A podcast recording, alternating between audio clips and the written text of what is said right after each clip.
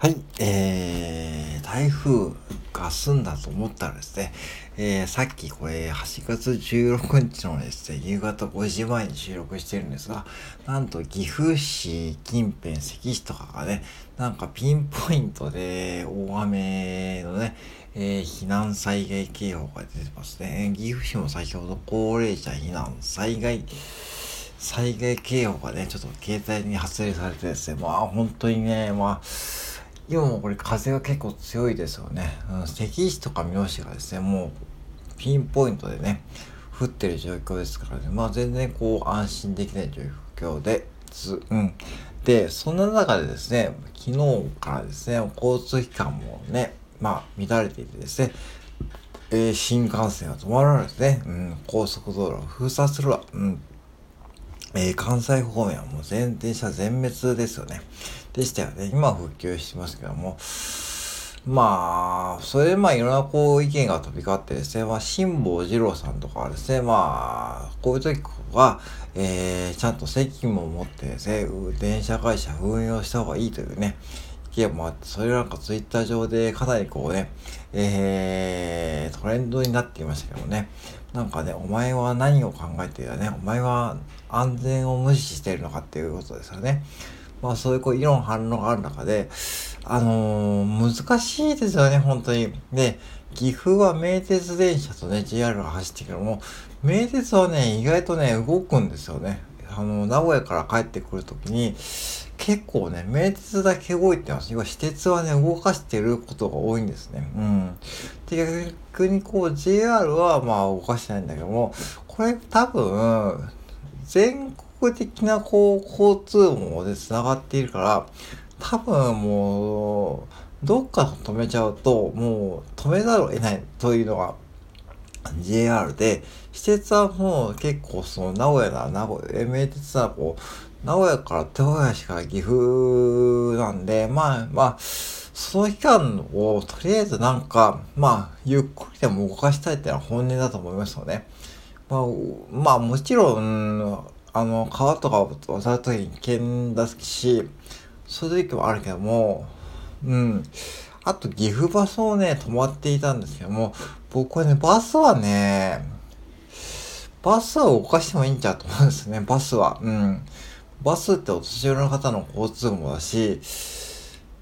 うん、バスとかはね、いいと思うよね。なんかね、車でも運転できるし、岐阜はそんなにこう、言うても長良川が氾濫してない限り、そんなにこうね、その洪水とかはないところなんで、僕の記憶だと、今日はもうね、長良川の水位がね、いっぱいなんで、もう絶対近づいちゃダメなんだけども、言うてもね、長良川は渡れるし、橋が何本もかかってるんで、まあ、言うてもね、そんなにこう交通網が遮断されるとかはないんですよね。だから、岐阜バスぐらいはね、動いてもいいと思うんだけども、なんかバスも止まったらしくて、それでこう、その病院とかで通っているね、お年寄りの方が足止めを食らっていると、状況も発生しているようなんで、その辺はね、もうちょっと柔軟に行ってもいいと思うし、うん。そう、だから、非常にこう、安全とその便利さのこう、狭間、難しいけども、ぱしね、最低限のライフラインを残すためにも、こういう時に、じゃあこれからどうするかってことを考えていくときに、まあ、電車はダメならバスを貸す、うん、うん、ぐらいはしてもいいのかと僕は思いますよ。うん、なので、うん。で、もちろん、辛坊治郎さんが、その責務って言ったことはですね、まあ、うん、その責務を、じゃあ果たして、事故を起こしたらどうなるのかっていうことがね、思うかもしれないけどもね、まあ本当にね、日本はもう、うんそういう議論が起きやすいというか、まあね、答えはないかもしれないけども、そこにこう、なんか正論を振りかざして、なんか、その、なんだろう、その辛坊治郎さんに対して、その、お前は責任を取れるかみたいな、こう、そういう意見が飛び交ってるのを見ると、もうなんかみんな思考停止しているなというか、なんかね、思うし、なんかね、そういう意味じゃないと思うし、もうちょっと冷静になってほしいですよね。なんか、うん。まあもちろん、そのテキストなんで、まあ、側面しか伝えられてデメリットもあるけども、もうちょっとみんなね、冷静になって考えてみてですね、うん。もちろんその、新幹線が止まってしまって、めちゃくちゃ困ったこともいるだろうし、逆にこう、新幹線を止める駅員さん側も、もちろん大変だったこともあるんで、これね、これね、別にお互い様なんですよね。そう、だからね、こういう時こそね、なんかお互い様というか、もうね、しょうがないじゃないですか。もう。で、しょうがないし、で、最悪ね、あの、台風が来ていることが分かってたんで、まあ、もちろん今回お盆の時期だったんで、なおさらですね、僕は、その、僕ならね、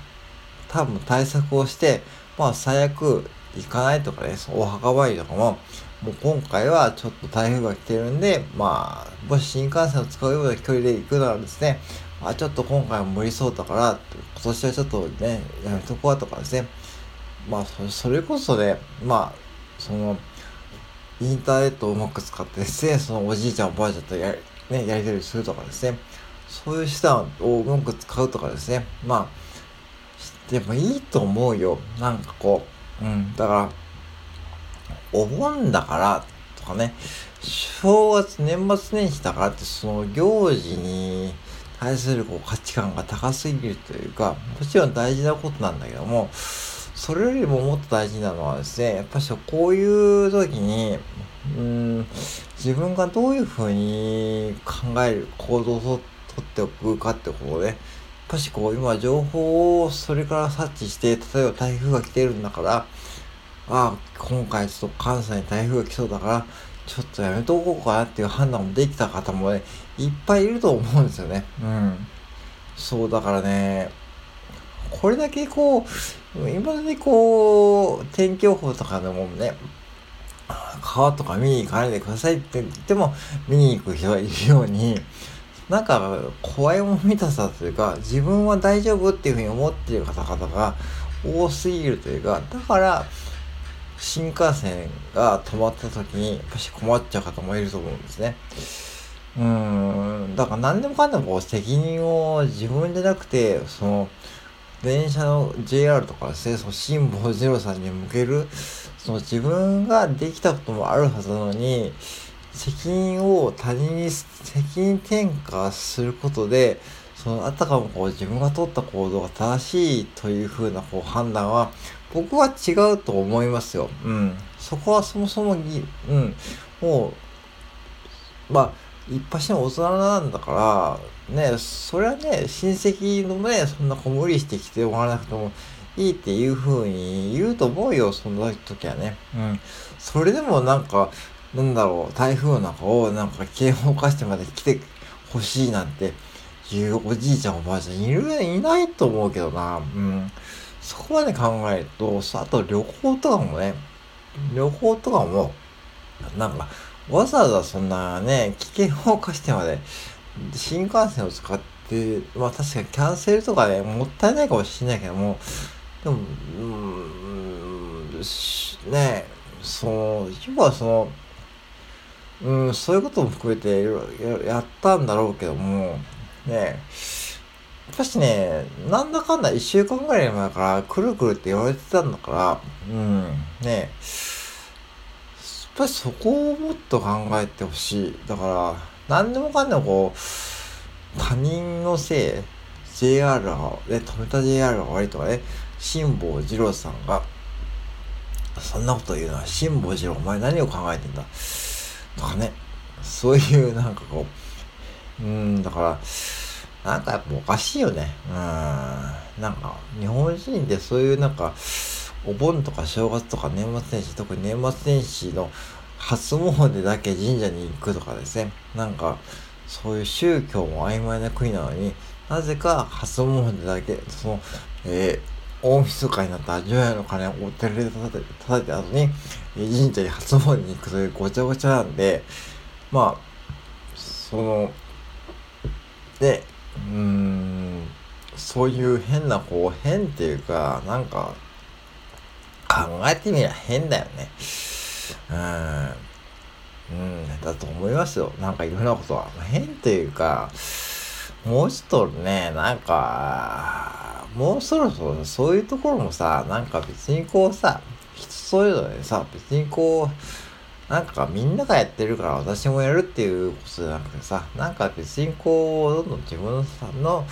生活スタイルも変わってきてるんで、お盆だからとかね、年末年始だからっていう確か大事だけども、まあ、墓参りとかね、行けたらもちろん行けた方がいいけども、何も慶応化してとかですね、その周りがね、動いてるから行こうという、そんな思考でやるとですね、僕は、うんとやめた方がいいと思いました。うん。まあだから、ぜひね、あの、今は情報が取れる時代なんで、行かれてもね、もう今、また台風が発生しているのかな遠くのね、方では、多分大丈夫だと思うけども、とかね、もうすごい天気予報も精度が良くなってるんで、ぜひね、もう本当にそういうことをうまく活かして、自分のこう生活に取り入れていけばね、でできると思うんで、そういうところをもっとですね、ちゃんと、その、やった上で意見を言うならいいけども、やってないのになんか人を非難したり、JR に文句をされるのは僕は間違ってると思いました。うん。はい、以上でございます。